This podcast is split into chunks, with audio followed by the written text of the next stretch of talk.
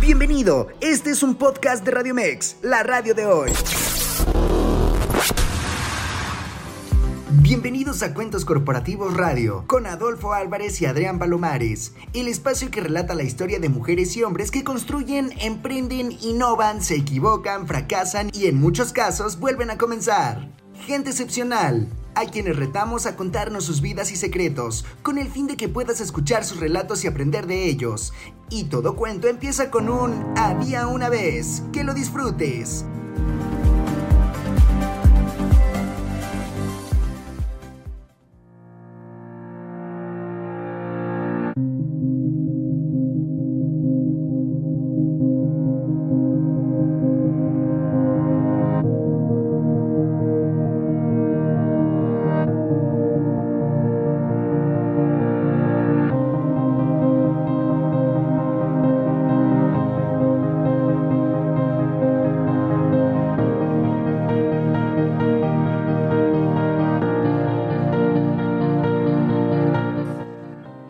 Buenas noches amigos de Radio Mex, la radio de hoy.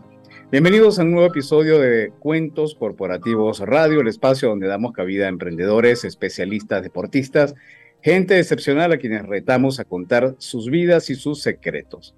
En este momento verán, eh, estoy fuera del escenario tradicional, me encuentro ahora transmitiendo desde la hermosa ciudad vacacional de Cihuatanejo en el estado de Guerrero. Y entonces aquí disfrutando del calorcito de las vacaciones, pero aprovechando para seguir conectados con ustedes. Y bueno, damos el pase a mi co-host, compañero, socio, Adrián Palomares. ¿Cómo estás, Adrián? Muy bien, Adolfo, muy bien. Dando la bienvenida a todos nuestros escuchas que siguen la señal digital de Radio Mex y también a los que nos acompañan a través de Facebook Live. Ya veo que se van conectando poco a poco. Y bueno, pues eh, de inicio agradecer a quienes nos apoyan en los controles, Víctor Arenas y Verónica Santoeña. Un abrazo hasta Coacalco, Estado de México. Y bueno, pues recordarles a todas nuestras redes sociales. Nos pueden seguir a través de Facebook, Instagram, LinkedIn, en Cuentos Corporativos y Twitter como arroba cuentos corpora 1. Y también tenemos las redes sociales de Radio Mex, siempre con el hashtag la radio de hoy. Eh, nos encuentran en Facebook, Instagram y Twitter como Radio Mex y en TikTok como Radio Mex en vivo, donde pueden encontrar pues algunos segmentos de entrevistas pasadas, obviamente todos los episodios que hemos tenido y materiales gráficos que hacemos para eh, pues dar a conocer todos los programas que se tienen en la cartelera de Radio Mex. Y es bien importante que nos sigan por Facebook Live, perdón, por WhatsApp, ¿no, Adolfo? Que nos manden sus mensajes al WhatsApp. Absolutamente. Hay que recordar los números 55 87 39 71 29. Envíanos un WhatsApp. Acuerden, y es importante eh, recordar que Julio lo hemos bautizado como Julio Negocio Inusual. Hemos hablado con personas que han hecho kayak eh, o que dan servicios de ofrecer kayak en Xochimilco. La semana pasada tuvimos como invitados a personas que nos hablan del negocio de las funerarias, donde nunca creo que vamos a olvidar la anécdota de la persona que pidió tener un ataúd, un sarcófago de la América. Y digo, no tengo nada ni a favor ni en contra de la América, eh, viva Pumas, pero eh, es verdad que es un, algo muy, muy llamativo. Y bueno, la, la, hoy no va a ser la diferencia. Hoy vamos a tocar el tema de la lucha libre la lucha libre en México, que es algo que realmente apasiona, que forma parte del folclore mexicano, que tiene que ver con todo lo que implica el, vínculo desde el punto de vista de cómo una, una actividad que digamos viene desde la época incluso grecorromana, cómo hoy en día forma parte de el folclore y de todas las vivencias que hay en México. O sea, ir a ver un partido fuera de México de fútbol, en Estados Unidos, en cualquier otro lugar, y hay íconos. Y lo primero que uno ve es a la persona con una máscara. Y muchas veces es la máscara del santo, o puede ser la máscara de mm, otro luchador, ¿quién puede ser? Eh, pues, Blue Demon, el, Rayo de Jalisco, muchos, muchos luchadores, la verdad. ¿Tú, tú has, ido a las luchas, frecuentas las luchas con alguna frecuencia, Adrián? Fíjate que no las frecuento eh, mucho, pero sí he ido. Y tengo recuerdos de hace muchos años. Mi abuelo era doctor y tenía un amigo que resultó que era eh, doctor en la lucha libre. Y entonces nos llevaba a los nietos, nos llevó un par de veces a los nietos a ver la lucha libre en Pachuca Hidalgo, que era donde ellos vivían, ¿no? Y es algo que, que recuerdo mucho porque el, pues el médico este, con el que íbamos, eh, pues estaba un rato con nosotros, después se levantaba, iba a otro lado y así, porque estaba atendiendo o vigilando todo el tema de los luchadores. Y ya más eh, cercano, hace, fíjate, yo creo que hace un año más o menos, eh, vinieron unos primos del extranjero y estuvimos en las luchas. Fuimos a las luchas, la primera vez que llevé a mis hijas, una gran experiencia para, pues, para conocer un poco de lo que es México, ¿no? Para que nadie te cuente cómo se vive eso de pues de tener a la abuelita gritando, a la niña a lo mejor de 6, 8 años que grita más leperadas que cualquiera de nosotros. Eh, ese, ese ambiente es un ambiente muy particular y creo que eh, de los más emblemáticos de nuestro país, ¿no? Entonces vale la pena conocer un poco de la lucha libre y por eso hoy vamos a platicar con Calibus, nuestro invitado. Sí, a mí me pasó algo muy similar. Yo la primera, primer momento que tuve contacto con la lucha libre fue hace aproximadamente 15 años. Bueno, la primera fue en televisión y fue cuando vi la famosa película, icónica película, creo que ya de culto, que es El Santo versus los Monstruos. Ah, mira, eh, claro. definitivamente una mega película, sobre todo a la edad que la vi, yo creo que tendría como unos 7, 8 años. Luego, hace 15 años fue el primer contacto que tuve con la lucha libre y a partir de ahí, cada vez que hemos tenido invitados de otros países, de, Venezuela, que es mi familia, o de Estados Unidos, de Irlanda, hemos invitado a las personas a que nos acompañen a la lucha y realmente creo que es eso, incluso me atrevo a decir hasta más que las pirámides, lo que más se llevan como recuerdo. Porque como bien lo mencionas, el ambiente, la, el, griterío, el, roce, eh, las palabrotas que salen al momento de que se está haciendo la lucha. Cuando están lanzando, ya yo no sé cómo se dice correctamente en los medios de comunicación, pero en alguna parte leí personas de baja estatura que los toman y los lanzan, ¿no? Sí, este, claro. ¿Verdad que, que es impresionante? Y mira, aquí tenemos unos datos, fíjate. A ver, la lucha libre es el segundo deporte más popular en México, después del fútbol soccer, que tampoco nos da muchos, muchos puntos para estar a favor, ¿no? Pero es el segundo deporte más popular en nuestro país y ha alcanzado fama internacional. Hoy nuestro invitado nos platicará, tuvo ya una experiencia en el extranjero, Calibus, entonces nos platicará un poco al respecto, pero también otros luchadores mexicanos han competido con gran éxito en Japón, Estados Unidos, España, Alemania, Inglaterra y seguramente nos faltarán otros, eh, otros países, ¿no? Eh, la lucha que lleva muchísimo tiempo, ha tenido como que sus épocas ahorita este, conversábamos, ¿no? De los ochentas, cuando nosotros lo veíamos en la televisión, pero la década de los cincuentas es una parte muy emblemática. Se le llama la época de oro de la lucha libre.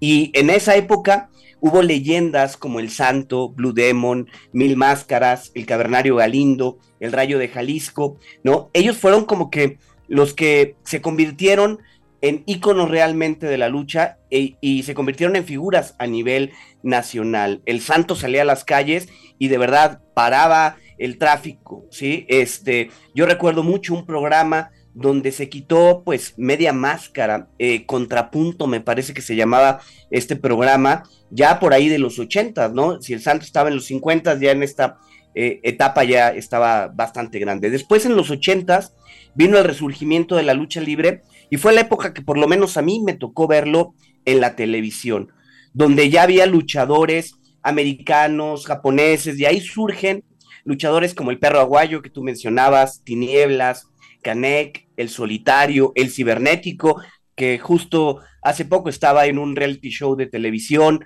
los villanos, ¿sí? Y, y de esa época de los ochentas pasamos a los noventas, donde se incluye espectáculos de luz y sonido, donde surge la llamada AAA, ¿no? Que se convirtió en una de las más grandes empresas de lucha en México. Y hay eh, nombres como Octagón, como Máscara Sagrada, que pues se convirtieron en figuras.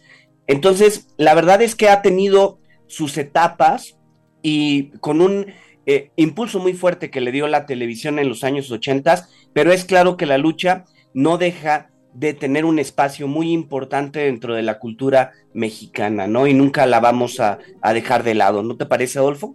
Totalmente, y, invitamos a nuestros escuchas a que nos comenten qué opinan de las luchas y sobre todo quién es su luchador preferido. Recuerdo el WhatsApp 55 87 39 71 29 y por supuesto lo pueden hacer a través del Facebook Live, colocar su mensaje y con todo gusto vamos a comentar quién es su luchador o luchadora preferida. Entonces, importante que nos los comenten. Otro dato interesante que también vale la pena resaltar y a mí me llamó muchísimo la atención es que el 21 de julio de 2018 la lucha libre mexicana fue nombrada Patrimonio Cultural Intangible de la Ciudad de México. Y, no lo puedo dudar, o sea, para mí realmente es, es, es difícil separar la lucha libre de lo que es la imagen mexicana y sobre todo lo que se percibe en el exterior. La gente siente que es como un sinónimo de fuerza, es un sinónimo de, de, de felicidad, de alegría, de fiesta. Entonces, ¿Cómo no? Bueno, y además, cuando descubrí la cumbia de las luchas, que para mí es una canción, super, una super canción, me encanta bailar la cumbia de las luchas, incluso hasta la versión que hay remasterizada y con remix y todo lo demás. Y tengo muchas dudas. Tú comentabas ahorita que, que el santo se quitó una parte de la máscara. Yo al final nunca supe si alguna vez en televisión el santo salió sin máscara. Creo que sin máscara totalmente no. Se quitó pues media parte, ¿no? Prácticamente hasta la parte baja de la nariz, pero nada más. Eh, ya posteriormente se conoció eh, pues el nombre del santo, ¿sí? Y pues más datos de, de ellos, de, de, él. Pero la verdad es que este no, no recuerdo que se haya quitado este, la máscara. Rodolfo era el nombre, estoy tratando de buscarlo aquí en internet, pero Rodolfo Guzmán Huerta, mira, eh, es el famoso santo o enmascarado de plata que nació el 23 de septiembre de 1917 y murió el 5 de febrero de 1984. Y ese programa que te comento, eh, según recuerdo era Contrapunto, él se levanta la máscara, pero fue justo, justo yo te diré, a lo mejor un par de meses antes de que falleciera, ¿no? Muy pronto eh, o muy cercano a, su fallecimiento. Y fue un programa que seguramente muchos de los que nos tocó verlo lo recordamos, ¿no? las luchas... ¿Cómo recuerdas tú ese momento, Adrián, en el 84? ¿Ubicas cómo, cómo se vivió eso en México? Pues mira, yo, yo tenía unos 11, 12 años. Yo me acuerdo que en ese momento las luchas estaban en su apogeo porque se televisaban y eh, me acuerdo que estábamos viendo ese programa, mi papá estaba viendo ese programa en la televisión y al hacer una entrevista con el santo nos llamó a mi hermano y a mí a verla pues en familia y era un programa que se extendía por varias horas, ¿no? Se extendía por un buen rato y pasamos, no sé, a lo mejor hasta las 11 o 12 de la noche viendo la entrevista que tenía algunos segmentos de luchas y algunas este, anécdotas que platicaban y todo, y al final eh, el periodista, ¿sí? Le pide que se levante la máscara, eh, obviamente ya el santo retirado, ya con, este, pues con una edad bastante madura, y él le dice que no puede hacerlo, pero que va a mostrar una parte, ¿no? No puede hacerlo por el respeto que tiene al público, porque al final, pues él nunca perdió la máscara luchando. Entonces se levanta eh, hasta pues media cara, algo así, y después se vuelve a tapar y ya, ¿no? Fue todo, fue todo, fue algo muy rápido, fue algo muy rápido, pero yo creo que mucha gente lo recuerda todavía. Pero bueno, pues ya estamos en nuestro horario para ir a el corte. y regresar con Calibus para que nos platique un poco de su carrera, de cómo comenzó la lucha, que nos cuente un poco de los secretos que hay detrás de la lucha libre. ¿Te parece, Adolfo? Así es, entonces vámonos con el gran luchador Calibus. En un momento estamos de vuelta aquí en Cuentos Corporativos Radio a través de la señal digital de Radio Mex, la radio de hoy.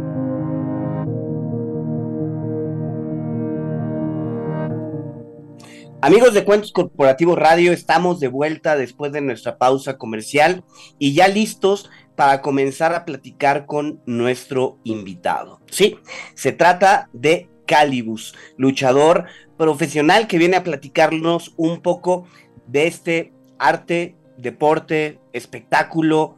No sé si por ahí comenzaremos, ¿no? ¿Qué es la lucha libre? Un tema muy interesante. A ver, Adolfo, ayúdanos a presentar a Calibus. Así es, bueno, vamos a darle la bienvenida a Calibus. Él es un luchador que tiene 13 años como luchador profesional. Empezó muy joven, a los 15 años. Es independiente, eh, ya lucha en Estados Unidos y en México. Es campeón junior de lucha libre y originario de Coacalco, Coacalco, perdón, Estado de México. Y bien, él aquí nos acompaña y bueno, bienvenido Calibus a Cuentos Corporativos Radio. Un gusto tenerte con nosotros. ¿Cómo te encuentras? Hola, hola, hola Adrián, hola Adolfo. No, muchísimas gracias a ustedes por, por la invitación, por el, por el espacio y pues súper bien, ¿no? Muy contento de, de, estar con ustedes, de decir todo lo que es para mí la lucha libre, las dudas que tengan, las preguntas que, que diga nuestros amigos Radio Escuchas, aquí estamos para responder de todo. Ok. Oye, Calibus, y a ver, comencemos un poco platicando. ¿Cómo inicias tú en la lucha libre? ¿Te llamaba la atención de niño? ¿Lo veías en la televisión? ¿De dónde surge ese gusanito, le llamamos, de la lucha libre? De, desde niño eh, siempre ya tenía, digamos, no tengo así como un familiar tal cual en la lucha libre, pero mi familia siempre ha sido muy aficionada a la lucha, mis, mis abuelitos, mis papás, mis tíos. Entonces, desde niño, pues siempre, cada domingo, eh, luchas en Colegio Coacalco, asistíamos y pues yo era como esos niños, ¿no? Que, es lo que yo siento que es la, la magia de la lucha, que son los niños que andan detrás de los luchadores con sus, pidiendo autógrafos, eh, pidiendo fotos. Y yo era un, niño de esos, ¿no? De esos que, que, siempre acababa de una lucha y iba con mis autógrafos. Hasta que un día se, se anuncian que daban clases de lucha. Me dice mamá, eh, ¿quieres que te traiga? Que te lleve más bien. Y, y yo, sí. Me llevó un martes y ya desde ahí ya no lo pude dejar. Y cómo, cuéntanos, ¿cómo es la preparación para convertirse en un profesional del mundo de la lucha libre? Pues todo, em, empezar en el mundo de la lucha sí es, sí es, sí es difícil cuando empiezas niño. Obviamente eh, tus oportunidades son, son un poco nulas porque pues por la edad no puedes, o sea, la lucha por eso se llama libre, ¿no? Porque puedes luchar contra gente más grande que tú, de mayor peso, de mayor tamaño, mayor edad. Pero cuando tú empiezas niño, eh, pues eres como de los que dejan hasta atrás, ¿no? Porque pues ya entras como en, lo, con los avanzados o dependiendo cómo, cómo se manejen en, las arenas en donde tú asistas. Pero pues todo lleva eh, un acondicionamiento físico, eh, cómo te desarrolles motrizmente, tus habilidades que tengas. Hay, hay gente que le cuesta un poco más. Yo afortunadamente siempre había hecho deporte, siempre jugué fútbol, entonces ya no tuve tanto como problema. Eh, llegué como, pues ya con un poquillo de agilidad. Yo, yo era de los que, como te comento, me subía al ring, jugaba con mis hermanos, me iba a los bazares navideños y me subía a los brincolines y ya te imaginarás, ¿no? Ahí haciendo mi luchita con mis hermanos pero, pues yo, yo me aventé cinco años para poder debutar. Debuté, empecé a entrenar a los 10 años y debuté a los, a los 15. A los 15 ya tienes como la noción y las, la capacidad y las ganas de sobresalir, pero te digo, es muy difícil cuando empiezas muy niño. Entonces yo creo que en, mis 15 años solamente luché como tres veces en ese año. Entonces, sí es algo complicado, pero... Oye, Oye, platícanos un poco de esa primera lucha profesional. ¿Ya eras Calibus? ¿Ya te llamabas Calibus? ¿O ya usabas una máscara? ¿En qué momento se dio como que la conjunción del niño con la máscara con el personaje de Calibus? Eh, afortunadamente, y gracias a Dios, siempre he tenido el apoyo y el respaldo de mi familia. Yo todavía ni debutaba cuando mi papá y mi abuelito y mi tío ya me habían mandado a hacer mi equipo. ya habíamos acudido con el mascarero y así como nada más esperando como el momento, ¿no? En el que, en el que me dijeran, este, ya vas a debutar y así. Entonces ya antes del debut yo ya tenía mi equipo, ya me llamaba Calibus, pero antes era Calibus con K y Z. Por ahí después tuve unos problemillas con el nombre y, lo cambié. Eh, cambié algunas letras, pero pues, siempre la primera lucha se recuerda con mucho cariño, ¿no? Con mucho aprecio, porque es como la, la lucha que pues es tu primera y que es como la que te marca. Y afortunadamente fue, fue una, una buena lucha. No me pagaron dinero, me pagaron con un trofeo. y, hasta la fecha ahí lo tengo en la casa y, pues me dieron una, una friega, una, una chinga, perdón por la palabra, pero... que no hay otra. Pecho así literal morado, y ya se imaginarán, pero bajé muy contento, incluso este, pues toda mi familia festejando después de ahí, ya sí, ya sabe, ¿no? Cervecitas, pachanga y todo, pero muy bonita esa, esa primera lucha. Oye, Calibos, ¿y cómo, cómo, ahora vamos a aprender un poco de la cultura? ¿Cómo seleccionas, por una parte, tu nombre y por otra parte, el diseño de tu máscara? Eh, mi, el diseño de mi máscara está inspirada en, como ustedes lo mencionaron al inicio del programa, mi personaje es un luchador de la vieja escuela, old school. Yo soy de los, de los pocos luchadores que aún conservan como, como el diseño del antifaz, eh, eh, como esto, ¿no? De, la vieja escuela. Incluso en mis presentaciones yo salgo con capa, en, lucho en calzoncillo. Y, es como lo que me ha, mantenido eh, como en el gusto del público porque pues ellos ven, ven a un luchador de antes, ¿no? Como los que ellos, eh, como los que ellos veían, ¿no? En la tele, en las funciones de, antes. Los niños me ven con la capa y me ven como un superhéroe, ¿no? Es como, como las dos variaciones, ¿no? El, el, la persona que veía la lucha como de los 80, 90 y, y como los, los niños, ¿sabes? Como, es algo muy padre, ¿no? No sé cómo explicarlo al 100%. Y lo de mi nombre, eh, no tiene nada que ver en sí con mi, con mi diseño de mi máscara o mi personaje, pero tengo por ahí un apodo familiar que lo, lo asemeja un poco al nombre de Calibus y, por eso me, me gustó. Entonces. Oye, y a ver, la pregunta obligada rudo o técnico? Híjole, soy, más, soy más técnico, pero eh, ahorita la lucha libre ya está en un punto en el que puedes manejar los dos. Ya no se maneja tanto como el rudo y técnico eh, en estos momentos. Bueno, en, el circuito independiente, que es como el que yo estoy, no, ya no se maneja tanto como el, técnico y el, y el, rudo, pero sí soy más, más técnico, sí tengo como más ese, esa chispa como con, con el público de, técnico y pues me encantan los niños, digo, los niños son los que mantienen viva, la, la, lucha libre, entonces yo creo que por ello soy más técnico. He leído que en reglas se habla de lucha en mano, modalidad super libre, permitido o no el uso de artefactos, conteo debajo del ring. Eh, cuéntanos un poco esa parte Mm, que, a lo mejor no solamente ustedes que, están muy cercanos lo conocen, ¿no? ¿Cómo es la parte eh, de las reglas dentro de la lucha libre? Pues eh, para ganar una, una, una, lucha, ya saben, ¿no? Es el conteo de tres, eh, tres palmadas del referee, por medio de, sumisión, o una descalificación, ¿no? Sumisión, pues es el, el, que tu contrincante le ganes con una llave o alguna, no sé, eh, podemos llamarlo así, eh, asfixia, porque es, válido también, ¿no? Pero la mayoría de veces en la lucha manejamos más las llaves. Eh, la descalificación, cuando tú le quitas la máscara al luchador o lo fauleas, o cuando pierde por conteo de 20 abajo del ring, son como las, las reglas básicas de, de la lucha libre. Hablando ya de los artefactos, aquí en México lo manejan como lucha extrema o que antes en el toreo se daban unas chingas igual, pero no tenía como ese nombre, ¿no?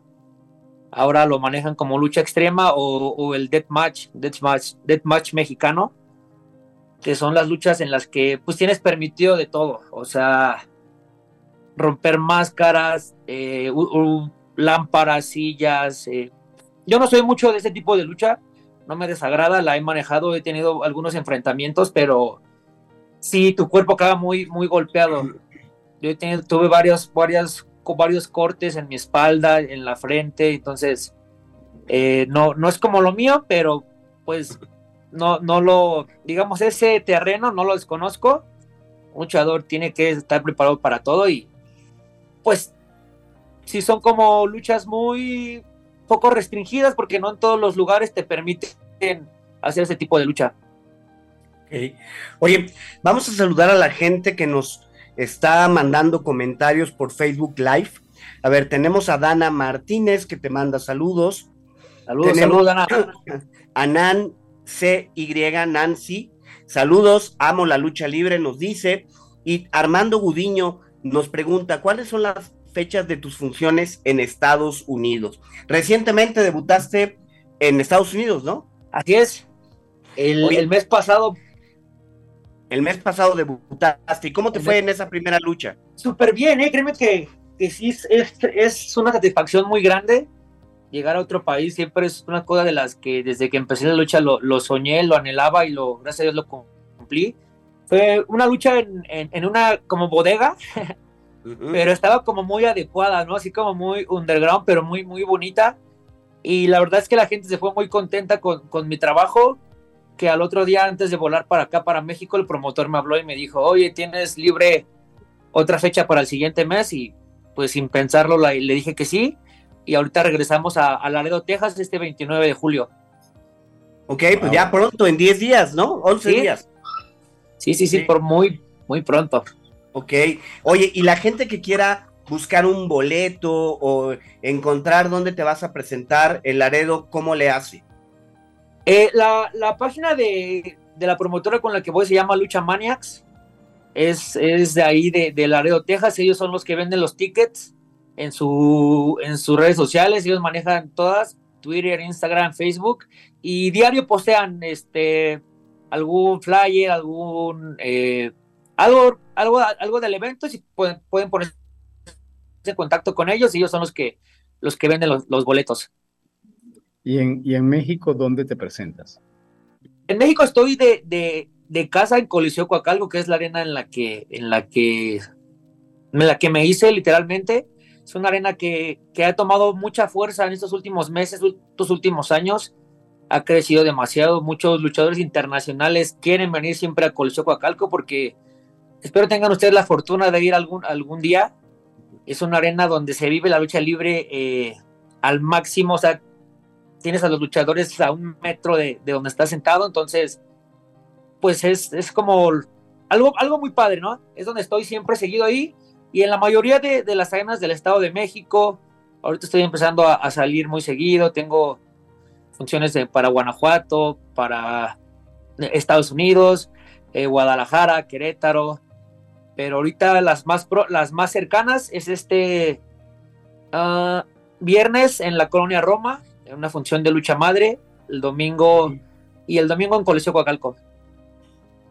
Ok, pues hay que seguir esas luchas, ¿no? Hay que seguirte para conocer pues un poco más de todo lo que hacen. Oye, platícanos, Calibus, ¿cuál es la lucha de las que llevas después de prácticamente 13 años de luchador? ¿Cuál es la lucha que más recuerdas? Ya sea porque te fue muy bien y triunfaste, o incluso porque fue la más dolorosa que, has tenido. ¿Cuál de las, cuál es la lucha que más marcado te ha dejado? Pues tengo varias, tengo varias. Una de las principales, digo, es mi debut. Yo creo que la, la, segunda fue cuando gané mi primer campeonato. Esa también la, la, recuerdo mucho y con mucho, con mucho cariño porque pues te digo, yo era de los que tenía mis, mis cinturones, ¿no? De, de, de la WWE, de los que pedía de Día de Reyes. Entonces, ah, sí. el, el haber ganado ya uno, uno profesionalmente, pues fue una gran satisfacción para mí, para mi familia.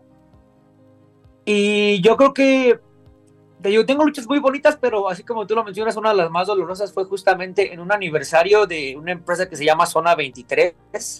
Ellos son los que hacen la lucha extrema aquí en México. Literalmente estas luchas las hacen en un deshuesadero para carros. Ok. Entonces sí estuvo muy, muy, muy extrema, muy hardcore y pues te digo, frente sangrada, espalda cortada. Eh, es una adrenalina diferente que no se siente en, como una lucha eh, normal. Entonces creo que es también esa la, es como mi top 3 que yo creo que son de las luchas como que de que recuerde más, esa por la más sangrienta, ¿no? Y más dolorosa. Oye, y a ver, ¿y esa lucha la ganaste? ¿La perdiste? No, la, la, perdí. la perdiste. Ok, ok, ok.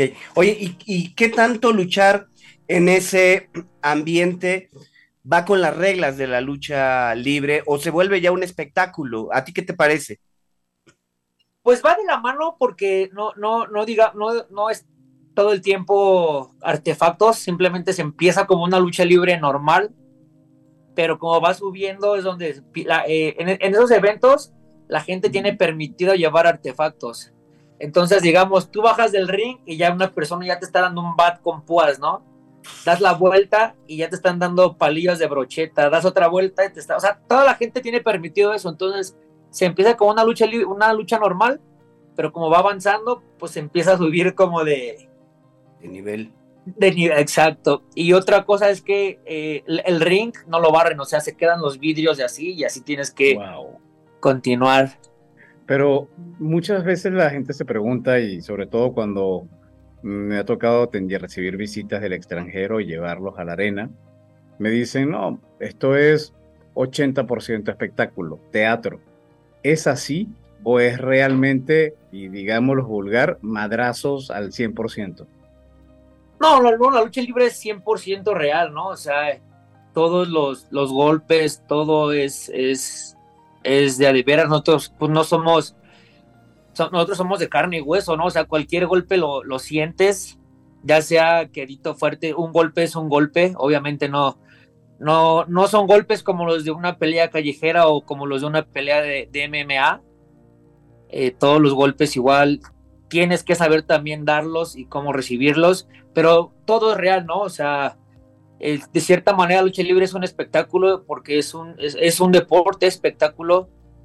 Tú, tú tienes que eh, saber que cada llave lleva una contrallave. No, no, es que, no es que uno se ponga de acuerdo, uno, uno los entrenamientos sabe que sigue, que, qué secuencia va. Si tú corres, yo te brinco, tú tienes que saber mi profe, me, en paz descanse, mi profesor justiciero me decía, la lucha libre es 50% físico, 50% mental, porque tienes que saber qué, qué, qué es lo que sigue, que si yo te hago una llave, cuál va a ser la contrallave, qué movimiento vas a hacer, estar conectado con el público. Eh, espero me entiendan un poquillo. Oye, y, y, hablando, decías ahorita tu profesor justiciero, que paz descanse, ¿qué luchadores admiras?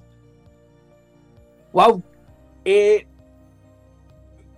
ah, es que cuando estás tú ya en este negocio, vas, vas va cambiando mucho tu, forma de cómo ves a los demás luchadores. por, porque eh, em, tú empiezas a subir de nivel, bueno, o no sé cuál sea la palabra correcta, de, de rango tal vez, y sientes una sensación muy padre cuando a ese luchador al que tú le pedías un autógrafo o una foto, ya compartes vestidor con él, ¿no? O sea, es como, tal vez no estás en, eh, al mismo punto que él o nivel, pero ya vas como, como por ahí.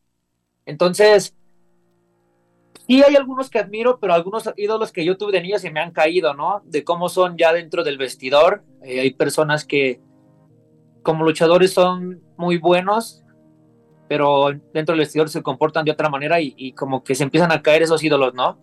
Okay. Entonces, pues yo creo que de, de lleno a, Eddie Guerrero, ¿no? Un luchador que igual paz descanse. Eh, eh, Rey Misterio. Yo creo que a mi profesor Cuchillo lo llegué a admirar mucho. Eh, Ricky Marvin, Daga, Fénix, luchadores que están poniendo el nombre en alto, ¿no? ahorita de, de, México, en los Estados Unidos, en otros países. Pero como te repito, tú te vas poniendo a un nivel y como que ya no los ves tanto como ídolo, sino ya como compañero, como amigo, eh, entonces algo, es algo muy padre. Ahora, tú eres campeón junior, campeón crucero de lucha radioactiva, campeón de pareja de lucha vanguardia, campeón del Estado de México de leyenda. De leyenda. ¿Cuál es tu meta como luchadora? ¿A dónde quieres llegar?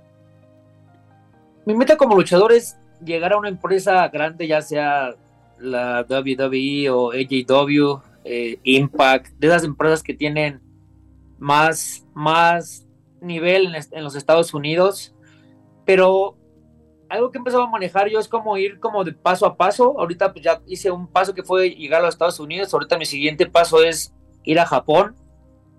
He tenido algunas pláticas, pero aún nada concreto.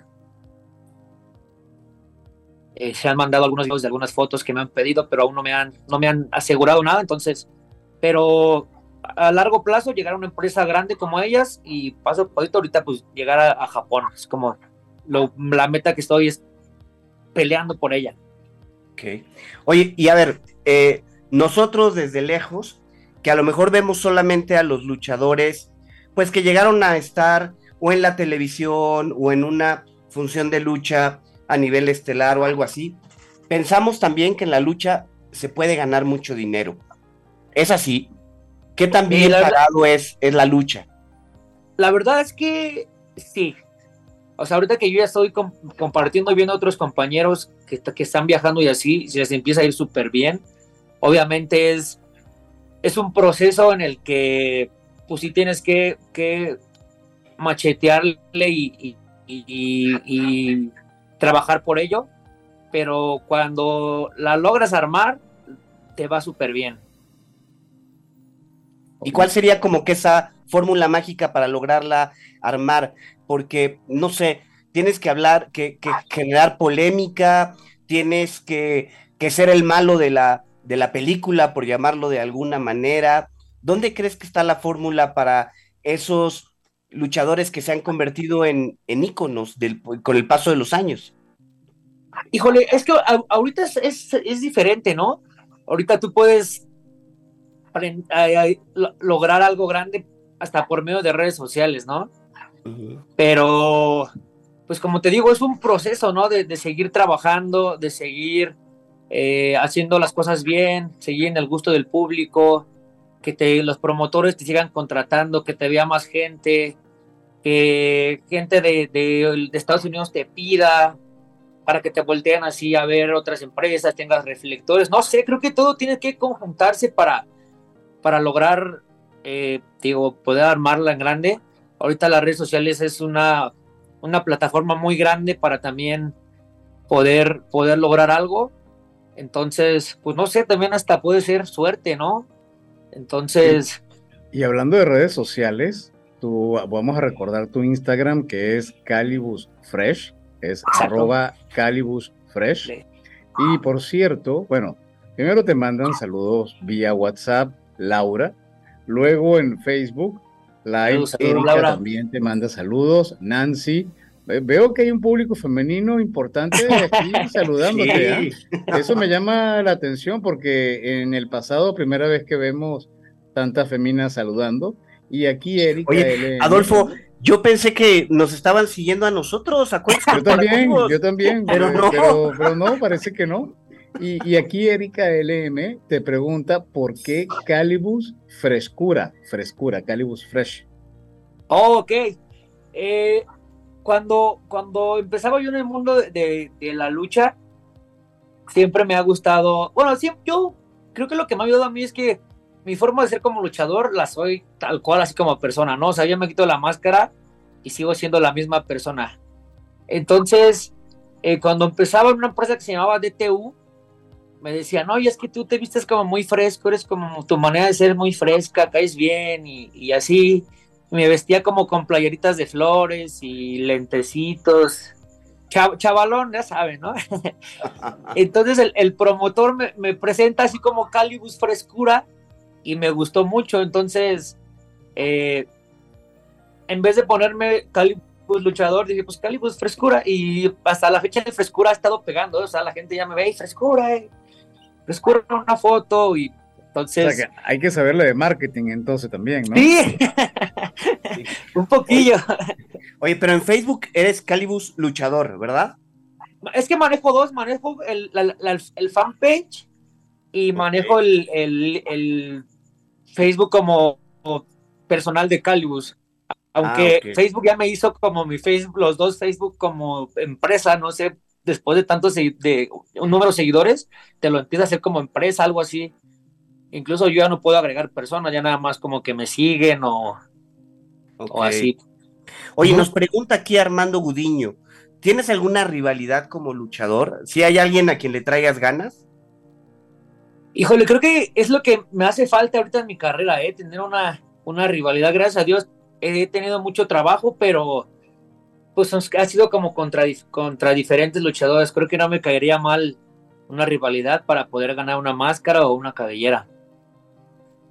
Ok, mira, Armando Gudillo, Gudiño, que está en, Pedro Escobedo, Querétaro, te envía saludos. Saludos, saludos, Armando. Este, la verdad es que estamos muy contentos porque hay mucha gente aupándote, dándote mucho apoyo. Ana Miriam Rosas dice, nuestro orgullo del Estado de México. Oh, wow. Tienes todo un, tienes todo un reto, ¿ah? eh, mantener eh, toda esa, esa fuerza y seguir estando en los primeros lugares y bueno, por supuesto, mantener la frescura que has, que has mencionado, ¿no? Sí. Sí, sí, sí que eh, agradezco mucho sus muestras de, apoyo, el cariño que, que siempre me, me, brindan y creo que la manera de yo pagárselos pues es siempre de darlo todo en el, en el ring, siempre eh, regresarle ese cariño de ustedes igual abajo con las fotos, los autógrafos, saben que yo siempre estoy para ustedes y pues donde yo me encuentre saben que es, es calidad y pues agradecidos por sus muestras de cariño. Oye, Calibus, y a ver, eh, ¿qué le dirías a un niño, a lo mejor de 10, 11 años, que justo te ve a ti ahora como esa inspiración y que de pronto pues está pensando en, dar ese paso o te ve y dice yo quiero ser como él, ¿qué le dirías? Wow, esa pregunta nunca me la habían hecho. Eh, pues de, no sé, siempre los niños tienen como esa, esa, esa inocencia, esa, eh, no sé cuál sea la palabra correcta, ese amor, ¿no? De, de, de, expresarse que te ponen la piel chinita. Sí me ha tocado que me han, que me han dicho, pero digo, no me lo habían preguntado.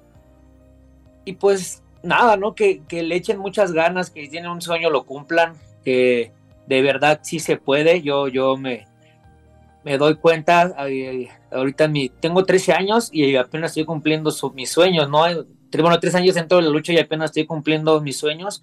Hay gente que los logra antes que, que, algunos otros, pero que se puede, se puede, ¿no? Obviamente todo es con las ganas de querer hacer las cosas, con el trabajo, con la disciplina, la constancia y, y pues siempre pues acompañado de, de, igual de buenas personas, ¿no? Porque tú puedes empezar a hacer las cosas bien, pero luego el rodearte de malas amistades o malas compañías te pueden llevar a, a, un, camino incorrecto o, alejarte un poco ¿no? de ese objetivo. Entonces, pues siempre es enfocado en, lo que quieres y, pues luchar por, por tus sueños. Estoy de acuerdo con lo que comentas y con la pregunta de Adrián, porque al final no es solamente ser la imagen de un emblema deportivo, sino que además el hecho de cómo tú, tú, te presentas, eres casi un superhéroe, así como casi como en la película de, de, Spider-Man, al momento de que le toca hacer su lucha y le dicen que este, toda, toda poder eh, conlleva responsabilidades. Y entonces esa imagen esa forma de comportarse tanto en el público como en la parte y además enviar mensajes súper importante. Nos pregunta también en Facebook si das clases en el Coliseo de Coacalco. Sí, sí, sí, doy las clases los días martes. Hoy, hoy tuve un, reemplazo por, por, por, esta entrevista, pero los días martes ah. yo, estoy, yo soy la persona que da las clases en Coliseo Coacalco de, de 7 a 9 pero hay clases los jueves y sábados con otro profesor, igual para que asistan con él, igual de 7 a 9 y los sábados son de, de 11 a 1, entonces día que ustedes quieran ir a entrenar, ahí estamos. Perdón, ¿y se puede entrenar así? Si yo no quiero ser luchador, pero quiero ir un día a entrenar, ¿se puede? Ah, claro, sí, sí, sí, tú, tú puedes ir y, y probar, probar los azotones. ¿Cómo te llamarías, Adolfo? Sí, sí, sí. Hay que pensar un nombre. sí, quién sabe. Yo creo que hay un, no sé si recuerdan en la película Los Gremlin. Había un gremlin que era como el malo que tenía como el pelo ¿Rayito blanco? Stripe. Exacto, yo creo que me llamaría así Rayito Blanco, algo, algo por el estilo. Oye, y, ya estamos llegando al final de este segmento, pero nos, nos hacen eh, varias personas preguntas eh, ligadas. Ana María, no, Ana Miriam Rosas nos habla de una rivalidad con Daga, que hace falta una rivalidad con Daga. Y Erika LM nos dice que si hay una rivalidad o revancha con los traumas. Supongo que hablan de diferentes luchadores. Platícanos un poco. Eh, con Daga es algo eh, muy difícil aquí en México porque eh, Daga pertenece a la empresa Lucha Libre AAA. él es, también es de Coacalco. Es, es este. Somos primos, pero es, es complicado porque él, él, él, él trabaja con esa empresa y solo en Estados Unidos tal vez se podría dar un poco más, porque en Estados Unidos no tiene como ese en Estados Unidos, tal cual como rivalidad no, pero me gustó muchísimo esa lucha, creo que nos dimos con todo, hubo máscara rota, sangre, entonces me gustaría, me gustaría otra revancha contra los traumas. Muy bien, bueno, Caribus, en verdad, eh, muchísimas gracias. Hoy nos diste una clase acerca del mundo de la lucha libre, de, tanto del pasado como de la parte actual. Te deseamos todo el éxito del mundo en todo lo que estás, gracias, en tus metas, en todo lo que estás logrando. Por favor, mantén esa imagen que, como lo decías, eh, al público y sobre todo al público más joven, que ve en ti una imagen hay que pensar mucho en ellos y bueno, todo el éxito del mundo desde aquí en Cuentos Corporativos Radio. Nos ha encantado haber tenido, haberte tenido con nosotros. No, agradecido con ustedes, Adrián y, Adolfo, por, por la invitación. Yo de verdad que la pasé muy bien. Espero no sea la primera ni la última vez, pero volver a revisar en, otro, en otra emisión con ustedes. Y pues nada, ¿no? Dar las gracias igual a, a Radio Mex por, por el espacio y pues a, ustedes también. Pues muchísimas gracias, Calibus. Y vamos a un corte para regresar con nuestro último segmento del día de hoy aquí en Cuentos Corporativos Radio. Y este, y bueno, pues esperamos que la próxima semana nos sigan a nosotros también, ¿no? No usamos máscara, pero nos pueden seguir.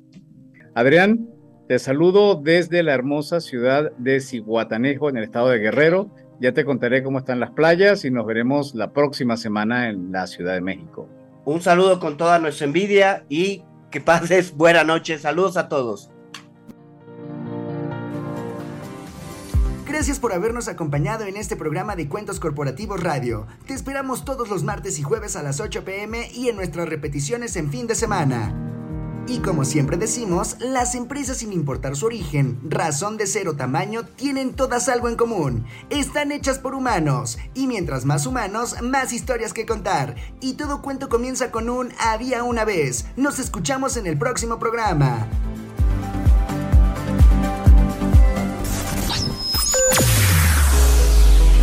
Escúchanos las 24 horas del día, los 365 días del año por www.radiomex.com.mx. Gracias por acompañarnos. Esto fue un podcast de Radiomex, la radio de hoy.